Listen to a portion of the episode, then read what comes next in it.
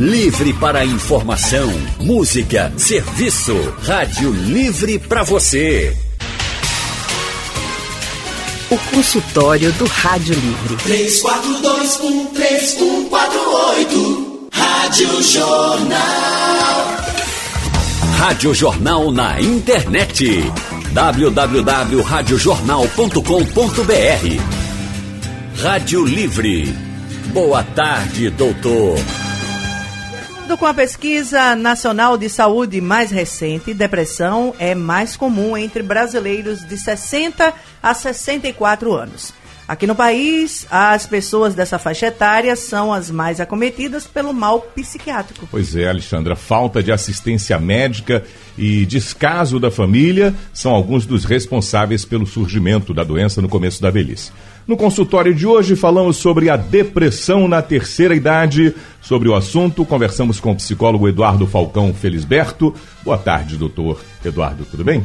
Tudo bem, boa tarde, Raul, boa tarde, Alexandra. É um prazer estar falando aqui com vocês. Prazer é todo nosso. O Eduardo é psicólogo com formação em terapia cognitivo-comportamental, mestrando em psicologia pela saúde, pela Faculdade Pernambucana de Saúde, aliás, e atualmente atende no IMIP e em consultório particular. O número de contato é o 99699 8063. Doutor, a gente começa trazendo todo mundo para o barco. Vamos começar essa nossa viagem, o senhor explicando o que é a depressão. Então, a depressão é um transtorno mental, né? uma, uma doença que atinge muita gente no mundo todo. É, hoje as pesquisas dizem que por volta de 15% da, da população. É, mas isso varia, claro, de, de local para local. E ela é caracterizada por, um, por uma alteração do humor, né? uma tristeza profunda e também pela é, a perda de interesse de, de atividades que anteriormente é, a pessoa gostava de fazer e começa a não, não gostar mais, né? É, começa também a se isolar, é, per, é, perder peso, é, ter insônia ou ter sono demais, né? Ou, ou também ficar muito ativo, né? Tem tem pelos, pelos dois lados, né? Ou a pessoa fica muito sedentária, muito inativa, ou ela vai pro, pro extremo, pro excesso? É, ela fica com insônia, né? É, sem conseguir dormir, sem conseguir descansar, ou passa o dia todo é, dormindo, né? Na cama, deitada, por exemplo. Essa incidência aqui no nosso estado, é, Eduardo, você que trabalha, por exemplo, numa unidade pública, tem muito casos com isso? Você atende muitas pessoas nessa situação? Sim, veja, é, diagnosticar a depressão, né, principalmente na população idosa, é um desafio. Porque é, quando a gente fala de pessoas jovens, ela fica mais pronunciada no sentido da mudança de comportamento. É, a pessoa se isola mais, começa a, é, a parar de fazer atividades que faziam antigamente mas na, quando a gente fala da população idosa, é, já vem com algumas mudanças sociais que já são esperadas é, pela idade, por exemplo, aposentadoria, né? É, para de fazer algumas atividades por, é, por coincidência mesmo, não necessariamente por causa da depressão. E aí a gente começa a tentar naturalizar essa, esse isolamento, essa tristeza. Ah, é normal da velhice mas na verdade não é. Hum. E aí a gente precisa é, tomar cuidado para diferenciar né? o que é natural da idade, das mudanças sociais que vai acontecendo com o tempo e o que é uma, uma depressão, um transtorno mental. Então, doutor Eduardo, nós vamos fazer um rápido intervalo para na volta o senhor já responder para a gente o que provoca a depressão. Por que as pessoas sentem-se deprimidas a ponto de virar uma doença? Porque eu, e o senhor vai dizer para a gente também se é normal ter uma tristeza de vez em quando, mas quando é que ela, se, ela passa a preocupar? Rádio Livre hoje falando sobre depressão na terceira idade. Está conosco aqui no estúdio o doutor Eduardo Falcão e muita gente acompanhando pelas redes sociais, né, Alexandra? Exatamente, Haldner. O nosso consultório aqui do Rádio Livre também está sendo transmitido simultaneamente pelo Facebook e pelo YouTube da Rádio Jornal. E no Facebook, quem está nos acompanhando é o Orlando Ribeiro e o Manuel Carlos, a quem a gente já manda aí um grande abraço a vocês. Muito bem, pode participar. Mande seu recado. Eu deixei uma pergunta para o doutor Eduardo. Ele já falou sobre o que é a depressão, mas por que as pessoas se deprimem, doutor? Quais são os principais fatores que levam à depressão? É, Raudney, é, quando a gente pensa na depressão de pessoas mais jovens, tem um fator genético também é, importante, né? Casos na família que que acontecem, além das, das, dos fatores ambientais. Quando a gente fala de, de idosos, é, existe também pessoas que já tiveram é, depressão durante a vida e voltam a ter casos é, na, quando ficam idosos, né?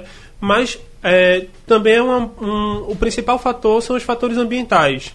É, porque é uma fase da vida que a pessoa está se aposentando, é, às vezes os filhos saem de casa, é, para de, de fazer algumas atividades que faziam antes e aí é, começam a gerar é, sintomas depressivos, né? E aí uma coisa também muito importante são outras doenças clínicas. Então, é, uma pessoa que já tem alguma doença que incapacita ela fisicamente, né, é, clinicamente, e isso vai é, se agravando de uma forma que pode gerar também um, é, uma depressão, né? Tem uma questão muito interessante, é, Eduardo, que é a, a, como, a gente, como a gente vê a questão dos ciclos da vida. E o fato, só o fato de envelhecer, ou muitas vezes a, chegar à aposentadoria, isso pode causar na pessoa, levar a pessoa a entrar num, num estado depressivo? Sim, poder pode. É, mas é importante a gente ter em mente que a depressão não é natural na velhice. Sim. Não é uma coisa que é esperada. Sim. A depressão é uma doença, um transtorno mental que deve ser, deve ser tratado independentemente da faixa etária. Agora, é, na aposentadoria, por exemplo, quando, quando muitas vezes as pessoas sonham em se aposentar, né? Estão é, contando lá os anos, né? O, o tempo de contribuição para se aposentar, mas muitas vezes não se preparam para isso. E aí chega lá na data de se aposentar, se aposenta, é, um mês está feliz da vida porque não, não, tem que, não tem o que fazer, está lá descansando, dois meses, três meses, e aí daqui a pouco começa a bater um pensamento, né? E agora? É, o que é que eu vou fazer? Estou aqui em casa, perdi meus contatos porque meus amigos do trabalho também tá cada um cuidando da sua vida, eu não, eu não, eu não tenho mais com quem conversar, a família está cuidando, cada um está trabalhando, né? Não, não tem tempo de ficar durante a semana no horário de expediente você é, é, convivendo com a família. E aí começa a ter é, esse isolamento, a vir pensamentos, né? Poxa, eu tô, sou inútil agora, o que, é, o que é que eu. Para que, que eu sirvo? E aí tem que, sim fazer um planejamento prévio e, e pensar em atividades, né? É, que você possa fazer depois da aposentadoria, né? Para não ficar em casa, isolado e, e sem ter o que fazer, o que vai e o que é um fator de risco importante para a presença da depressão. Essas coisas que o senhor coloca, como fazer uma programação, parece ser o preventivo natural, doutor. E eu creio que muitas das pessoas que estão nos escutando nesse instante imaginam coisas que podem facilitar para evitar que a gente entre na depressão, nessa ociosidade que pode levar a deprimir. Mas o senhor é o médico, o senhor vai nos falar para agora, o psicólogo, o senhor é o psicólogo que vai, ouvindo do senhor a informação, torna para a gente tudo mais forte e a sua orientação. O que é que o senhor acha que as pessoas devem fazer quando entram num período desse de mais ociosidade, por exemplo, a terceira idade? Que a gente não tem mais a obrigação de sair para trabalhar todo dia. Isso, é buscar uma atividade, primeiro, que sinta prazer em fazer, que goste de fazer, ou se já não sente prazer, né, por algum início de processo depressivo que você costumava gostar. Um hobby, né, um trabalho voluntário, atividades físicas. Atividade física é um, é um fator muito importante na prevenção da é, da depressão, né? É porque além da, da, da movimentação física que vai trabalhar o corpo físico, tem também a socialização envolvida né, nesse, é, nessa atividade, né? Muito bem, deixa eu só dar um, um oi aqui para o pessoal que está nos acompanhando no Facebook, Raul, a Net Silva e o José Carlos que estão nos acompanhando. Opa. Aí um abraço para vocês e obrigada aí por vocês estarem conosco, ok? Como eu posso perceber, doutor, se eu chego em casa e saí para trabalhar, mas ficou minha mãe ou minha tia, é o irmão mais velho que agora está com a gente, e como é que eu posso perceber que ele está entrando numa, numa depressão? Quais são os sinais que podem nos chamar a atenção? É, a, num, numa depressão, numa pessoa mais jovem, a gente iria perceber pelo isola, isolamento, né? É, não ia querer mais fazer nada com, com a família, aquela, aquela programação final de semana que antes gostava de ir, não estava indo mais. Quando a gente pensa em pessoas mais velhas, muitas vezes esses sintomas é, aparecem por sintomas físicos. Às vezes, é, é, os sintomas emocionais não ficam tão proeminentes, mas ele começa a, a se queixar de, de dores né, musculares, é, fazer questionamentos de ah, o que é que eu, eu por que eu tô aqui, né, para que eu posso o que é que eu posso ajudar. E isso vai, vai fazendo com que você consiga identificar minimamente. Agora é importante também quando é, no acompanhamento médico, né, o, o geriatra, né, o clínico, é, ele também faz um, uma, um, na, na, na, na anamnese, uhum. é, ele tende a, a investigar isso também. Estamos de volta com o nosso consultório, hoje falando sobre a depressão na terceira idade com o psicólogo Eduardo Falcão. Eduardo, temos já algumas participações aqui conosco, rapidinho aqui no nosso painel interativo.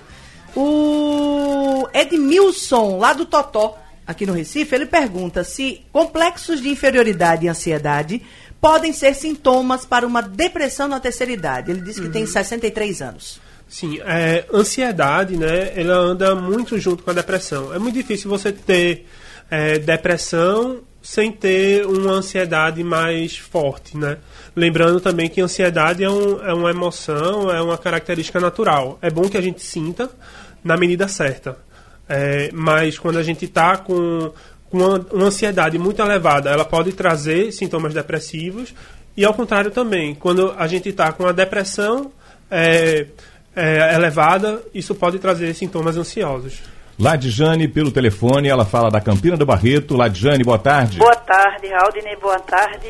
É, esqueci o nome da menina. Deixa... Alexandra. Alexandra. É que, é que o teu nome não é todo mundo que tem, viu? É Nenhum dos dois aí não é todo mundo que tem.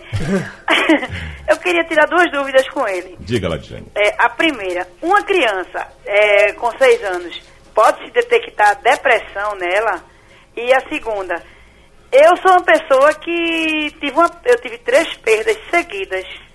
E eu tenho hora que eu tenho que fingir que estou bem só porque eu tenho que agradar as pessoas. As pessoas dizem, olha, você não pode chorar, você não pode ficar triste, você é o espelho da família. Então tem hora que eu tenho que chorar, que eu tenho que fingir que estou bem para não deixar outras pessoas que dependem de mim triste. Então eu queria saber assim, eu tô, eu tô indo pelo caminho certo ou pode acarretar coisas piores? Obrigada e boa tarde. Boa tarde, Ladjane. É, quanto à questão da criança de 6 anos, né? É, depressão infantil, e ela existe, mas tem que ter um cuidado especial e tem que ser acompanhado por um, por um especialista, né? Por um médico, por um psicólogo, para poder fazer o diagnóstico. Quanto à sua questão que você sofreu três perdas, né? Três é, três momentos difíceis na sua vida e você tem que é, fingir, né, para agradar os outros. É, veja, quando a gente tem perdas, a gente passa por um processo de luto. É, o luto é natural, certo? É importante que se passe pelo luto é, de forma completa. É necessário, né? Exatamente, é necessário a gente passar por esse luto. E também a gente vê muito, né, que acha que chorar é feio ou, ou que é, tem vergonha de chorar na frente das outras pessoas, né? Mas é, o choro é uma forma de você se expressar e, e, e, isso vai fazer você se sentir melhor. Então, não, assim, é, tem que viver esse luto, esses momentos difíceis e que isso é, naturalmente irá passando, né? claro, caso não, não vá passar, que o, caso o luto não passe, aí sim, é bom procurar uma ajuda, é, até porque o luto é um, é um fator de risco, assim, para a depressão, né? Pode aparecer a partir de um luto, mas não que o luto em si vá, vá desenvolver uma depressão. Por isso é bom chorar, né? Exatamente. Vamos à água fria. Laércio está lá conosco. Laércio, boa tarde. Boa tarde, Alexandre. Tudo bom? Tudo bem. Diga aí sua pergunta. Queria fazer uma pergunta para o doutor, porque faz dois anos que, que eu senti uma tristeza, achando que eu estava doente, com algum problema, aí eu fui ao médico, a doutora disse que eu estava com começo de ansiedade. E se eu não cuidasse logo, podia virar uma depressão. Aí, queria saber se, assim, a forma, assim, da pessoa ficar bom, assim, ao doutor, assim, perguntar ao doutor, assim, porque eu, eu melhorei através do trabalho, né? Eu, é, eu, os, os, colegas é, brincavam comigo, tudinho, foi que foi me animando, mas eu estava muito triste na época eu, eu, eu achei que fiquei melhor por causa disso. Olá, S, boa tarde. É, quando a gente pensa no tratamento né, da depressão, a gente é, tem que pensar em alguns fatores, né? A gente pode pensar numa psicoterapia, é, que é com um psicólogo, né? Que vai ajudar a gente a mudar a forma é, da gente pensar e a partir das, das nossas crenças, né? A gente tem é, várias crenças que, que a gente convive com elas no dia a dia, que é, que é o que guia nossos comportamentos, nossos pensamentos, nossos sentimentos. E a partir é, e na psicoterapia, né, avaliando essas crenças, avaliando nossos pensamentos, a gente vai poder é, avaliar se são pensamentos é, saudáveis, realistas, ou se são coisas que a gente às vezes é, tem, tende a, a pensar de forma errada, né? que não, não necessariamente está é, tá de acordo com a realidade. É, outro fator dentro do tratamento é o tratamento medicamentoso, né? que aí com, com a ajuda de um psiquiatra é, ele vai passar as medicações e isso vai auxiliar no tratamento tanto da ansiedade quanto da depressão, né? É importante a gente lembrar assim, que hoje em dia as pesquisas mostram que numa depressão leve, a, a psicoterapia e o tratamento medicamentoso eles podem chegar ao mesmo resultado. É, quando a gente vai para uma depressão mais, mais pesada, é, o, medica, o medicamento é, é necessário, né, é, junto com o psiquiatra, é, e, e o tratamento ideal seriam os dois juntos, é, a psiquiatria e a psicologia trabalhando juntos para chegar ao resultado melhor. Edmilson de Afogados está com a gente ao telefone. Pode fazer a sua pergunta, Edmilson. É, boa tarde, Raul. Boa tarde, Alexandra. Boa tarde. Boa tarde ao doutor, né? Boa tarde. Eu, quando me sinto assim depressivo, aí eu, o que é que eu faço? Eu vou para pregação, levar a palavra de Deus para as pessoas. Com isso aí eu ocupo a minha mente e em matéria de fazer as caminhadas, né? Eu faço exercício. Então, quando eu volto, eu volto feliz, tranquilo, como se nada tivesse acontecido comigo, né? Edmilson. Edmilson, é, boa tarde. É, você falou da, do aspecto religioso, né? É, é muito importante a, a, gente, quando a gente tem uma religião, né? Qualquer uma que seja, ou até mesmo é, espiritualmente falando, né? A espiritu, espiritualidade. É, isso é um fator é, protetor grande e isso ajuda assim no, no, em qualquer que seja a doença vai é, auxiliar no tratamento, né? Pelo painel interativo, doutor, tem o Brito de Camaragibe que diz: olha, realmente isso de ficar na aposentadoria sem ter o que fazer. Ele diz: comprei um sítio, tô criando galinha, às vezes vou fazer uma, uma capinada, cachorro é, tá junto agora também. Tô fazendo certo, doutor? Tá sim. Tá é, é, fazendo. Camaradinho. Até um pequeno comércio, até um pequeno comércio eu abri. Ou seja, se aposentou e já foi se ocupar. É, foi a segunda carreira, né? Foi a segunda carreira. É a segunda dele. carreira. E isso é muito importante para se manter ativo, para se manter socializando, né? No, no pequeno comércio ele vai ter contato com outras pessoas. Isso. E isso vai fazer ele se manter ativo na, na sociedade onde ele vive. O Valmir de Arco Verde pergunta se a deficiência de vitamina B12 causa depressão. Olha, eu não tenho essa informação, né? É, eu, não, eu não sei essa informação, não, não coube mais. É, consulte seu médico, que é melhor. Para finalizar, Paulo Eduardo, de Aguazinha, Olinda, e tem remédio para depressão? Sim, tem, tem os, os, os, antidepressivos, né? Que os psiquiatras passam e, e ajudam muito no tratamento. É, que aí foi o que a gente falou, né? O tratamento ideal seria é o psiquiatra junto com o psicólogo, uhum. mas uh, o tratamento medicamentoso pode sim auxiliar e, e resolver o problema da, da, depressão. Ok. Olha, Alexandre, a gente não pode deixar de fazer essa aqui, que eu acho que ajuda todo mundo. Hum. A, a, o, a Jailma Soares, do Jordão, coloca: Minha avózinha morreu aos 97 anos, mas quando ela tinha uns 70, me disseram que conversar com os idosos faz com que eles vivam mais. Será que isso ajudou na, na, na longevidade dela? Faz sentido. É, quando a gente envolve os idosos dentro da, da programação da família, né, faz programas com eles, isso vai mantendo ele, ele ativo e a tendência é melhorar a qualidade de vida. Quando a gente melhora a qualidade de vida, é, tende a, a viver mais, né? Muito bem. Vamos fazer o intervalo, Raul? Vamos, a gente vai já encerrando, né, Xanda? Agradecer. Já? É, vamos agradecer Já, já ao doutor Eduardo meu Falcão, Deus. ligeiro, né? Olha, já vai daqui a pouco Rapidinho. dar 4 horas da tarde. Doutor Eduardo Falcão Felisberto, muito obrigado pela sua participação com a gente hoje. O doutor Eduardo é psicólogo com formação em terapia cognitiva comportamental, mestrando em psicologia pela, pela saúde, pela Faculdade Pernambucana de Saúde e atualmente atende no IMIP em consultório particular. O número para contato é o 99699 8063. Doutor Eduardo, muito obrigada pela sua participação aqui conosco. Eu que agradeço. Boa tarde para vocês. E eu quero agradecer também quem esteve nos acompanhando aqui pelo YouTube e também pelo Facebook, aqui na nossa transmissão, na nossa live. Oba! Sugestão ou comentário sobre o programa que você acaba de ouvir, envie para o e-mail ouvinte@radiojornal.com.br ou para o endereço Rua do Lima 250, Santo Amaro, Recife, Pernambuco.